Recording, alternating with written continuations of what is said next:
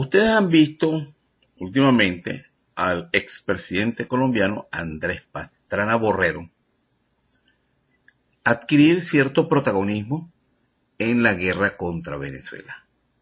La guerra mediática, de intimidación, una práctica que tiene la oligarquía neogranadina desde hace 200 años. No se caiga en coba que es por la llamada revolución eh, chavista o revolucionario marxista-leninista. No, al contrario. Esa fue la excusa perfecta que le dio Chávez. Porque cuando comenzó Chávez, ok, le coqueteó un poquito a, a Fidel Castro los tres primeros, cuatro primeros años. Pero después llegó un momento en que cuando él gritó en un discurso que asumía el marxismo, en un discurso en el Congreso, perdón, primero en el Congreso, asumo el marxismo, con esa solemnidad, así que le quiso dar como si estuviera diciendo, me acepto a Cristo, que después lo aceptó cuando se enfermó, después se volvió cristiano. Bueno, esa es la excusa perfecta, pues, para los depredadores mundiales de las megas corporaciones o la corporatocracia que, bueno, ambicionan tomar el control de la riqueza de Venezuela, punto. Los venezolanos, eso es, como se dice, la pantalla, el, el teatro, eso de la democracia y los derechos humanos y, y ahora que, que, se están robando el dinero como eso es un problema de, de todos los demás países. Una cosa increíble, ¿no? Ellos despilfarran el dinero por el mundo entero en guerra. Y Venezuela, según ellos, no puede gastarlo en, en bonche. Ese no es el problema. Estamos hablando ahorita de Pastrana, que ahorita ha asumido con una solemnidad la guerra mediática contra Venezuela. Después está por ahí el otro Samper, que echó el pendejo, como, como son la mayoría, también deja ver una gran preocupación por ese lenguaje bélico de una posible confrontación entre Colombia y Venezuela. Repito, los que hemos estudiado historia, no la historia marxista, que nos quieren vender esto, sino historia de Venezuela, hechos reales. Esto no es la primera vez que Colombia nos amenaza con el ejército, con guerra. Bueno, entonces vamos a ver los antecedentes de este caballero. Aquí, por ejemplo, está una reunión Iniciativa Democrática de España y las Américas. Es decir, España, que tiene en su historial, tenemos una imagen de depredador, depredador. España saqueó en los tiempos del rey América. Eso no es mentira. En, esos tiempos. Ahora, a ella la saquean las megacorporaciones. Si no, estudiemos un poquito la historia de España para que ustedes vean. Están siendo saqueados los españoles por la corporatocracia. Ya ellos no tienen país. Entonces, vemos aquí otra imagen del Andrés Pastrana, el paladín de la democracia. Dice aquí, la oposición más divulgada fue la Pastrana, quien presentó como ideas centrales que Venezuela es una narcodictadura. Es decir, un colombiano que fue presidente de Colombia habla de narcodictadura de Venezuela, que no cultiva nada. Pero bueno, que Maduro es el actual Pablo Escobar y que PDVSA es la mayor lavandería del mundo. Fíjese lo atrevido de este espécimen de la oligarquía neogranadina. Pero ahora mire bien esto. Aquí otro, ya yo lo he presentado antes, pero para que ustedes vean lo hipócrita que son estos neogranadinos. El anticipado atentado contra María, ah, él denuncia aquí que iba a haber un atentado contra María, Corina. Y, María Corina no esperó el anuncio cuando salió corriendo, ay, me cayeron a golpe y, se presenta con un video y todo, y, tú la ves toda esto sucia, toda esgreñada. pero Europa no tiene. Ah, pero cuando está en el hospital aparece con una venda. Los venezolanos, ¿cuántas veces hemos visto a María Corina montando ese tipo de show? Que la golpearon, que un tipo se comió un gato, que las muchachitas las prostituye el gobierno, que le echaron unos tiros, para ella estar siempre en, la palestra. Y cuando acude a una elección primaria de la oposición, llega detrás de los caballos. Es la última siempre. Y ellas se consideran, la tienen como que, oh, el 80% de los venezolanos eh, eh, son partidarios de María Corina. Y por eso es que el régimen la cosa. Y la gente lo que hace es reír. Porque lo que está es loca, pues. Loca, loca. Perdió la familia, una familia bellísima, hijo, esposo. Eso no existe. Anda como la loca Luz Caraballo. En Venezuela había una loca Luz Caraballo que andaba por todas las calles gritando clase de lo que era. Eso es lo único que ella hace. Se levanta y se acuesta pensando que ella va a ser reina de belleza. Ah, perdón, presidenta. Bueno, aquí la misma imagen del, del el monta falso positivo. Andrés Pastrana. Ah, este no es Borrero. Borrero creo que era el Papa. Andrés Pastrana. El régimen del narcodictador Nicolás Maduro, es decir, en Colombia, que producen la, la droga pareja, que la han duplicado en el gobierno de Santos. Ya te van a ver más adelante él, este mismo, cataloga a Venezuela de narcotraficante y que PDVSA, en vez de vender petróleo, vende caca blanca. La que ellos producen, la que ellos venden, la que ellos cobran y la que ellos disfrutan. Les digo yo el dinero. Bueno, aquí está nada más que Ingrid Betancourt que acusa a esta joya cuando era presidente de ser el responsable del secuestro de ella.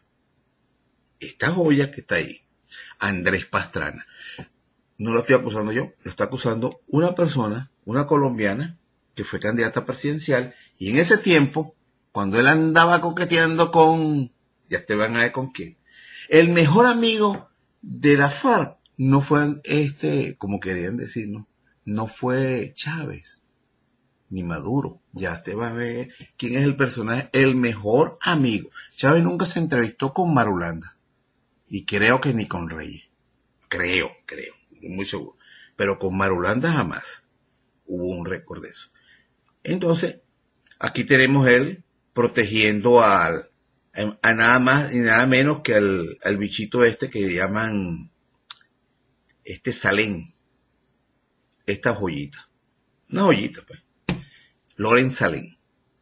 Que salía en los videos, él diciendo que él era, su profesión era terrorista y que iba iba a unos muñecos, los iba a matar. Todo el mundo sabe, conoce el lenguaje. Eso está en la internet.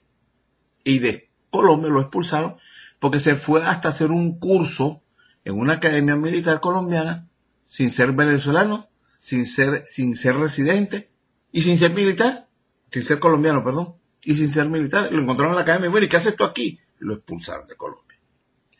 No tuvieron más remedio que expulsarlo, pues.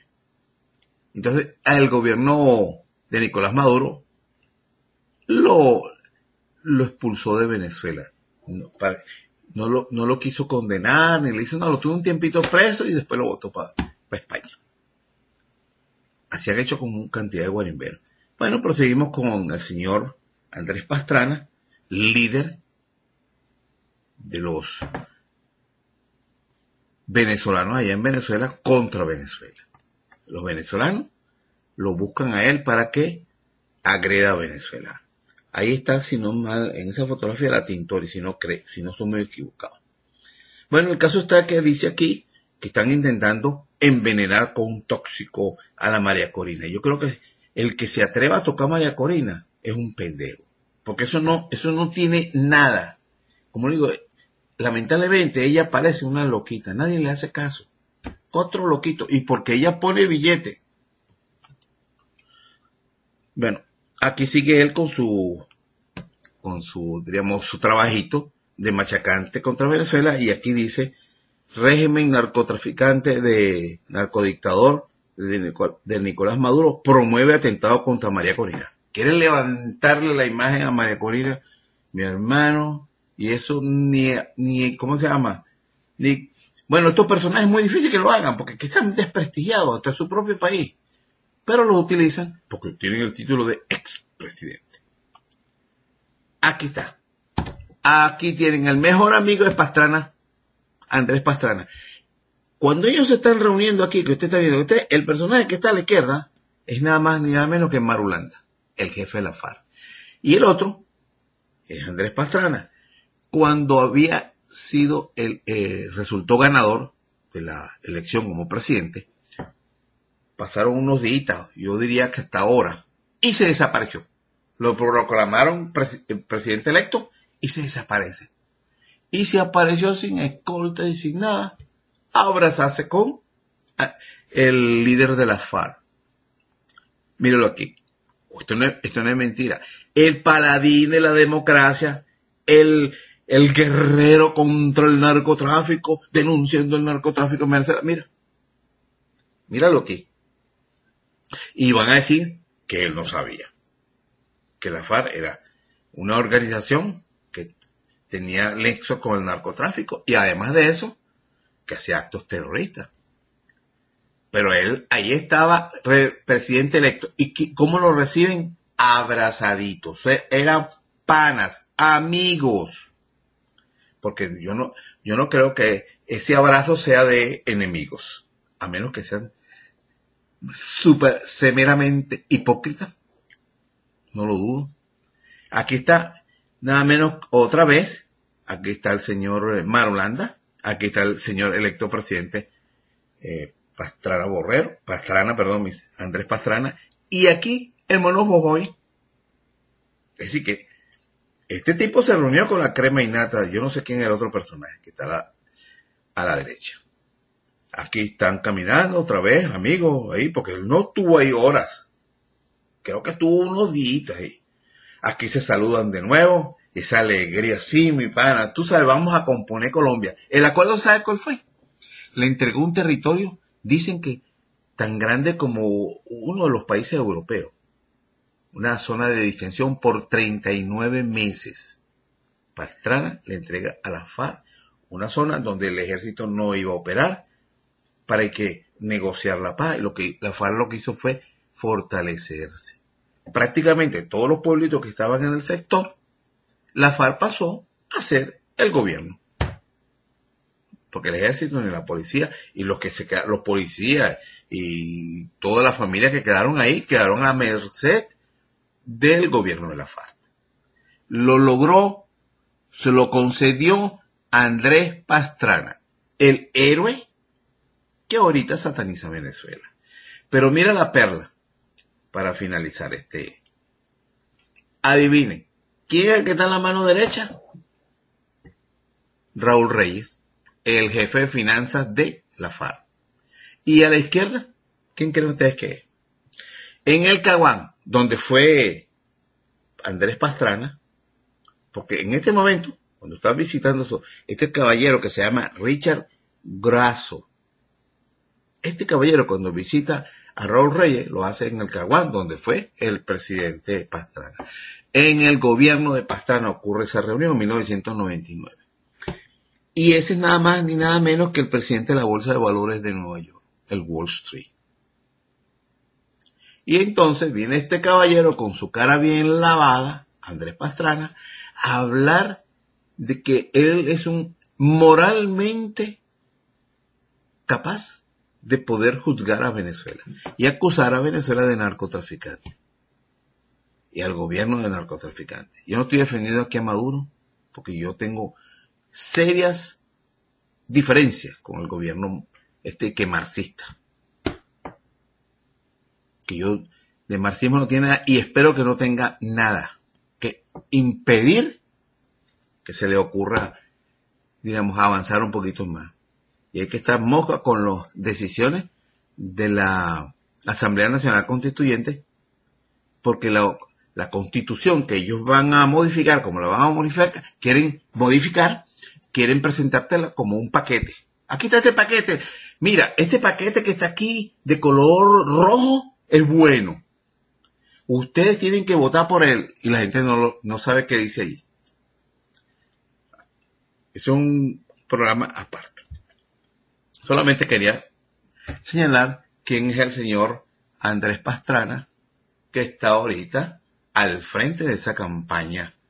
Después le voy a presentar en el video también a el señor Samper y el mismo señor este Andrés Pastrana hablando del gobierno de Santos. Porque usted vea cómo son de hipócritas entre ellos mismos. Entre ellos mismos. Y sobre todo, que ahora toda la oligarquía neogranadina se siente con, como con el, el derecho de atacar a Venezuela. Atacar a Venezuela, un país que ha recibido inmerecidamente millones de colombianos. Bueno, hasta aquí los comentarios de esta secuencia de imágenes que para que todos ustedes pues los tengan presentes, ya que el señor Pastrana se vende como el paladín de la democracia. En Venezuela, por supuesto, ¿no? Porque en Colombia yo no creo que le crean ni, ni J. Hoy se cumplen dos años de haber firmado la paz con las FARC. No ha sido un camino fácil, pero quiero resaltar dos aspectos. El primero, en los primeros 100 días de mi gobierno se presentaron 154 actos violentos por parte de las FARC. En los primeros 100 días del gobierno de Duque no se presentó ni un solo acto violento por parte de las FARC. Y el segundo es que tanto el secretario general de Naciones Unidas como la Unión Europea dijeron esta semana que la paz de Colombia sigue siendo la mejor noticia para el mundo. ¿Qué es la paz de Santos? Se preguntan algunos. La respuesta es no. Es la paz de todos los colombianos. Y todos los colombianos debemos hacer un esfuerzo para seguir construyéndola, porque así es como le vamos a dejar a nuestros hijos un mejor país.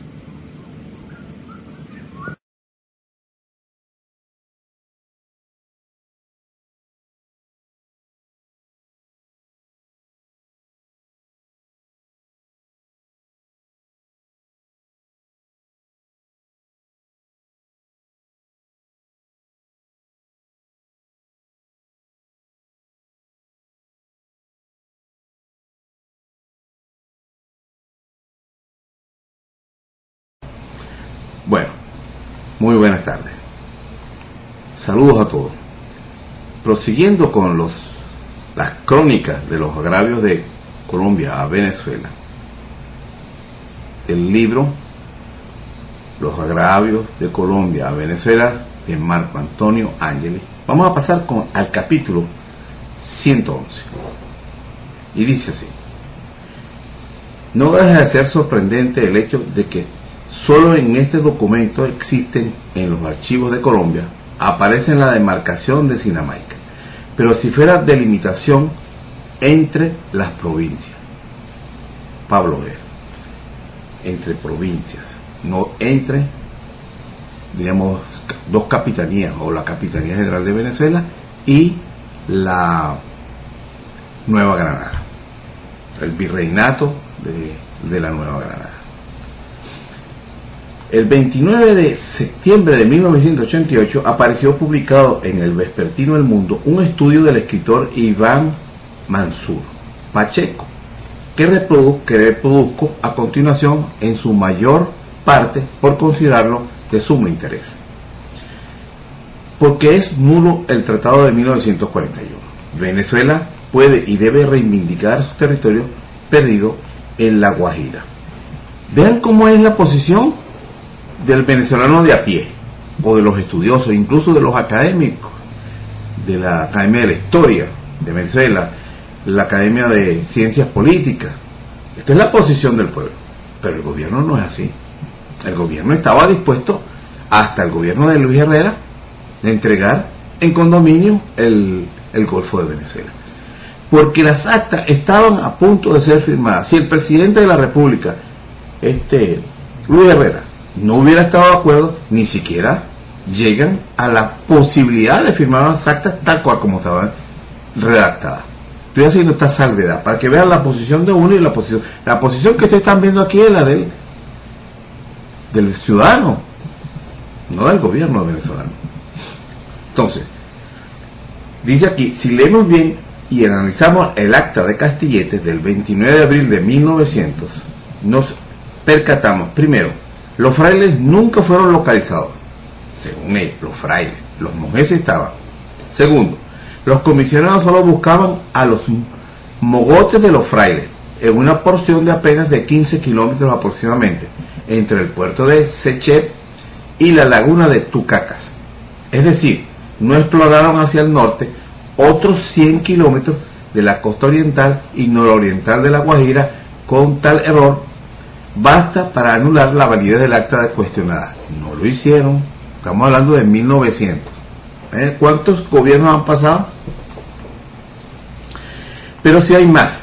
Del acta de Sinamaica del 13 de agosto de 1792 consta que Sinamaica es una jurisdicción amplia de La Guajira, es decir, parte de la provincia de La Guajira, comprensiva de varias ciudades, pueblos y caseríos. Segundo, existían al menos dentro de esa jurisdicción dos ciudades con ese nombre, a saber, Fundación de Sinamaica y San Bartolomé de Sinamaica, aparte de la jurisdicción como amplitud territorial y una villa que se, que se quemó, una villa que se quemó. Ahora, tercero, en el inventario anexo se incluye la Bahía Honda, Bahía Honda, también existía Judachí de Nazaret y Judachí de, de Chivacoa. No se, no se equivocó nuestro libertador cuando en el 6 de septiembre de 1815 en Kingston dejó pruebas escritas irrefutables de la confinidad de la bella onda entre Colombia y Venezuela, cuando proponía la integración de la Gran Colombia con la ciudad capital en ese puerto. Fíjense ustedes. Bolívar no ignoraba dos cosas que el amplio territorio de la Guajira no había sido en su totalidad de nadie y por lo tanto no se podía adjudicar completamente a la Nueva Granada, lo que motivó, entre otras razones, el acta de Sinamaica. Debo hacer una salvedad. las tribus, los guajiros, fueron difíciles de conquistar. Es decir, población española que se establecía ahí, no importa de quién, la destruían. Y eso lo hicieron durante 300 años. Eso era permanente. Y como era también un terreno donde no había, digamos, mucha riqueza, baldío, mucho cactus y poca agua, entonces no, no tuvieron mucho interés en poblar. Por eso era que no había muchos caseríos allí. De hecho, la más cercana es Riacha. Y es toda la península para allá que estaba casi de, no, bueno, habitada por los guajiros, pues, gran parte. Por eso era que todavía muchas poblaciones. Actualmente existe en Colombia el pueblo de Nazaret, que era Judachí de Nazaret, es decir, Ju-A-Cris de Nazaret, que se tradujo a Judachí de Nazaret. Y ahora se conoce como Nazaret simplemente. Actualmente existía Chivaco, Chichibacoa, que se conocía como Punta, o Puya Chivacoa, que se tradujo en Judachí de Chivacoa. Pero lo más grave, y que he descubierto recientemente, dice Iván Mansur Pacheco, es que, fue borrada del mapa la fundación de Sinamaica. Véase el plano de la provincia de Maracaibo y de Coro de 1817 en el Museo Naval de Maracaibo. También los mogotes o cabezas de frailes o tetas. Sépalo, Colombia y Venezuela, a esa fundación se refiere el Acta de Sinamaica y los documentos que le soportan, en la cual se cita por decenas de veces. Ahora bien, el Acta de Castillete deja fuera de Venezuela a la fundación de Sinamaica. No, no, no la no la transcribe, no la cita. Por otra parte, se sabe que la actuación de la comisión en Castillete surgió, surgieron, surgieron surgieron dudas que no se consultaron con, eh, con los gobiernos respectivos, por supuesto. Bueno, con el de Venezuela, porque siempre la falla está ahí, con el gobierno como disponía el laudo español de 1891 en sus órdenes ejecutivas de 1894. De conformidad con la Real Orden del 9 de enero de 1791, no nos habíamos independizado. Venezuela era la Capitanía General de Venezuela y la Nueva Granada, virreinato de la Nueva Granada. Mira, fíjense bien, de conformidad con la Real Orden del 9 de enero de 1791, transferida el día 10 de abril de 1791 por el gobernador de Río Hacha al gobernador de Maracaibo, la península de La Guajira, otra vez retornada. Pasaba a un lado, pasaba a otro. Pero en 1791 pasaba a ser de la jurisdicción de la gobernación de Maracaibo. Los límites de Sinamaica se establecieron en su línea norte, a seis leguas de la fundación de Sinamaica en sentido norte y de allí en sentido noreste, en derechura al mar. Con unos simples cálculos llegaremos muy cerca de la vía Honda y del cabo de Chichibacoa y próximo a los mogotes, a los mogotes de los frailes. Todo lo anterior coincide con la afirmación del laudo arbitral de 1891, en el cual se, se indica que los territorios en litigio forman una ancha zona que parte del norte de los, del paralelo 12 de latitud, perdón, de la latitud 2 en la península de La Guajira. Arriba, más arriba de donde está Castilla. Castilla está por debajo del 11. Por razones, por esta razón, el Tratado de 1941 es nulo de conformidad con el artículo primero, porque sus fundamentos, como son los pactos y actos de alineamiento, son nulos por error omisión, abuso, falsedad y ocultamiento. En conclusión, la mitad de la Guajira y el Golfo de Venezuela en su totalidad son de Venezuela. Nuestro país debe reivindicar su territorio. Ahora, todo esto ocurrió porque tres bolsas, los tres chiflados que nos gobernaban, Raúl Leoni, presidente, responsable de la política exterior, Gonzalo Barrio, ministro de Relaciones Interiores, y Pérez Guerrero, ministro de Relaciones Exteriores, canciller, llamaron a los colombianos para preguntar cuáles eran sus aspiraciones en el Golfo. Para que usted vea la clase de ignorantes, antipatriotas que nos han gobernado. Y lamentablemente en la actualidad le están haciendo asentamientos a los a colombianos en Venezuela, los invitan a, permanecer en Venezuela con el consciente peligro de que la oligarquía neogranadina los puede utilizar en su provecho, en su política expansionista hacia Venezuela. Esta es la razón por la cual comparto estas crónicas para crear conciencia en el pueblo venezolano. Ni el actual gobierno de Nicolás Maduro ni el de Chávez, ni los gobiernos de la cuarta. Gobiernos que vinieron desde Rómulo Betancourt, León, Caldera, Carlos Andrés Pérez, menos que menos, Luis Herrera, Jaime Lucinchi, Carlos Andrés Pérez, Rafael Caldera otra vez, defendieron la integridad territorial de Venezuela como se debía. Pérez Jiménez hizo unos gestos y evitó que tomaran la los monjes. Si hubieran tomado los monjes, el lío fuera muchísimo más grande. Pero aún así, desde 1941 se firmó un tratado que es nulo, írrito, y ninguno se ha atrevido ni siquiera a exigirle a Colombia las compensaciones territoriales que prometió en ese tratado. Esto es para que no le caigan a coba a ustedes a los venezolanos. Ningún gobernante de Venezuela ha reivindicado el territorio venezolano como es. Y menos los que tienen tendencias globalistas, donde el territorio no es tan importante. Lo importante es la ideología y la clase social. Lo que une al venezolano es Bolívar, nuestro cero.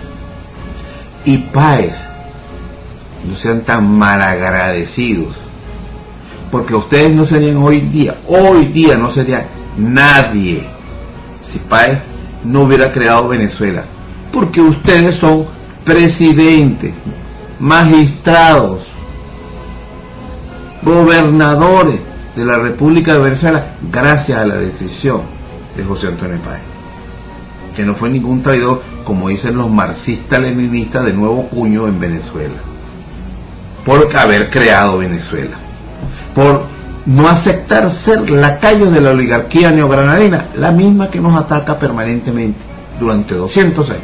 Y ahorita, con muchísimo más ímpetu, porque piensa que pan comido lo que nos gobierna. Chávez y Maduro juntos. Dice, ahora es, la, es el momento llegado de tomar Venezuela. Y mírense ustedes, y se lo facilitan invitando a que hagan asentamientos en Colombia. Personas que tendrían que pasar varias generaciones para que se sientan más venezolanos que colombianos.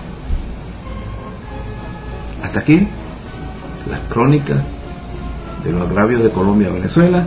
Que pasen buenas tardes, que Dios los bendiga. Hasta otro capítulo.